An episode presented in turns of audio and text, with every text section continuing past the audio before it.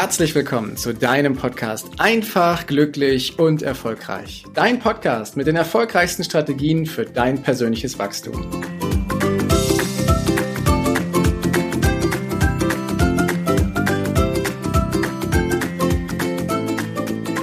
In der letzten Folge haben wir darüber gesprochen, woher die Angst kommt und was so erste Hilfsmittel sind, die du für dich nutzen kannst, um Angst auch entgegenzutreten und sie zu beleuchten und kleiner werden zu lassen.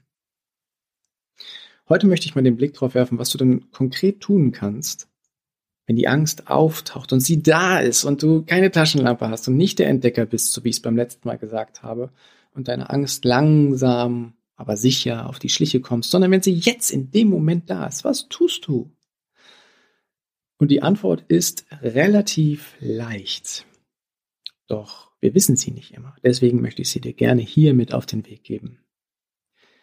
Wenn wir Angst haben, dann wird unser kompletter Organismus unter Stress gesetzt. Stresshormone werden ausgeschüttet, alle Muskeln werden aktiviert, die Atmung wird flach, dass unser ganzer Körper mit Sauerstoff versorgt wird, dass wir von jetzt auf gleich bereit sind, Höchstleistungen abzurufen. Wie damals vor vielen, vielen tausend Jahren, als wir vor dem Säbelzahntiger standen und plötzlich Angst kriegen und jetzt schneller laufen müssen als jemals zuvor, um überhaupt zu überleben. So ähnlich ist das heute noch, weil unser Körper hat sich mit den Hormonen nicht umgestellt. Das ist immer noch gleich. Also haben wir Angst, dann gehen wir in den Fight or Flight Modus rein. Kämpfen oder flüchten. Und das, was du da schon erkennen kannst, ist auch schon der Schlüssel beim Kämpfen oder Flüchten geht es nicht so sehr darüber nachzudenken oder mit dem Säbelzahntiger jetzt ins Gespräch zu gehen und ihm klarzumachen, dass er doch vor drei Tagen schon was gefressen hat und dass du jetzt nicht das richtige Opfer findest, sondern dein ganzer Körper, alle Muskeln, alles wird aktiviert und du kriegst Kraft und holst deine letzten Ressourcen, um flüchten oder kämpfen zu können. Das heißt, die Rede ist davon, dass wir in die Bewegung kommen dass wir entweder weglaufen oder kämpfen. Fakt ist, wir brauchen Kraft, wir brauchen körperliche Bewegung. Und das löst der Stress, das löst die Angst bei uns aus. Was du also tun solltest in dem Moment, ist, dass du den Stress reduzierst. Und da gibt's halt mehrere Wege, die im Idealfall alle was mit deiner körperlichen Bewegung zu tun haben. Wenn du die Gelegenheit hast, wenn die Angst auftaucht und du die Gelegenheit hast, dich zu bewegen, rauszugehen an die frische Luft und dort einen Spaziergang zu machen oder zu joggen, zu hüpfen oder was auch immer, dann tu das. Je mehr du dich bewegst, desto schneller und besser werden die Stresshormone wieder abgebaut und die Angst geht zurück. Und wenn du weißt, dass du gleich dieses Gespräch, wie ich es beim letzten Mal gesagt habe, dieses Gehaltsverhandlungsgespräch mit deinem Vorgesetzten hast, dann geh vorher spazieren. Sorg vorher dafür, dass es dir gut geht, dass du in die Bewegung hineinkommst, dass im Vorfeld gar nicht so viel Stress aufkommen kann, dadurch, dass du dir, dich in die Bewegung hineingibst und schon mal den Körper resettest dafür. Also die Bewegung ist ein Riesenschlüssel und da kannst du entweder rausgehen, spazieren gehen, ähm, du kannst joggen gehen. Wenn du einen Trampolin zu Hause hast, dann steigst du aufs Trampolin und springst. Wenn du keins hast, dann hüpfst du oder aber du machst dir Musik an und tanzt wie wild dazu.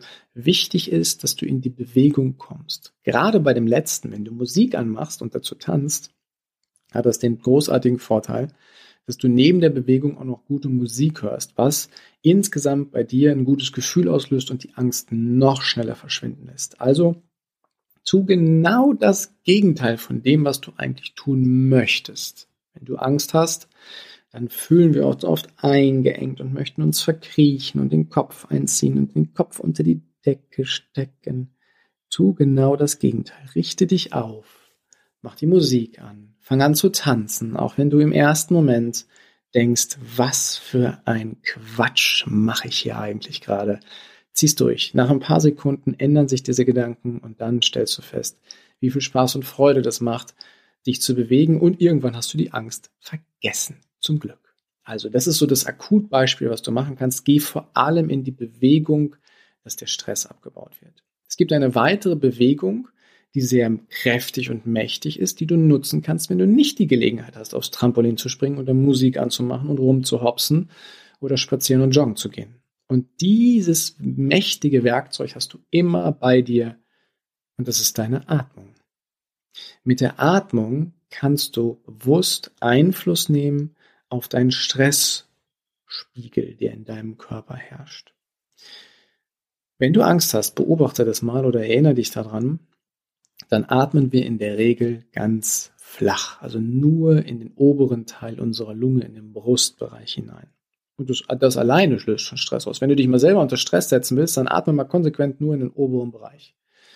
Im Übrigen, by the way, das tun wir ziemlich oft in unserem Tag. Deswegen ist unser Arbeitsalltag und auch andere Situationen, in denen wir uns täglich befinden, oftmals so stressig, weil wir nicht richtig atmen. Wir atmen viel zu flach. Dadurch wird der Körper wirklich unter Stress gesetzt. Das, was du bewusst tun kannst, weil Einfluss kannst du auf deine Atmung nehmen. Das kannst du bewusst machen, deine Gedanken steuern deine Atmung, dass du tief in deinen Bauch hineinatmest.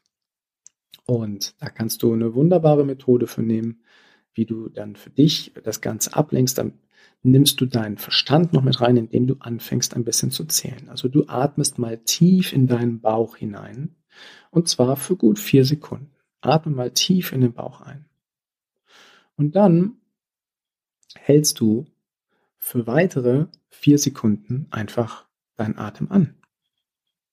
Kannst auch gerne länger machen sodass das Ganze zum Stillstand kommt. Und nachdem die vier Sekunden rum sind, atmest du laut durch den Mund wieder aus.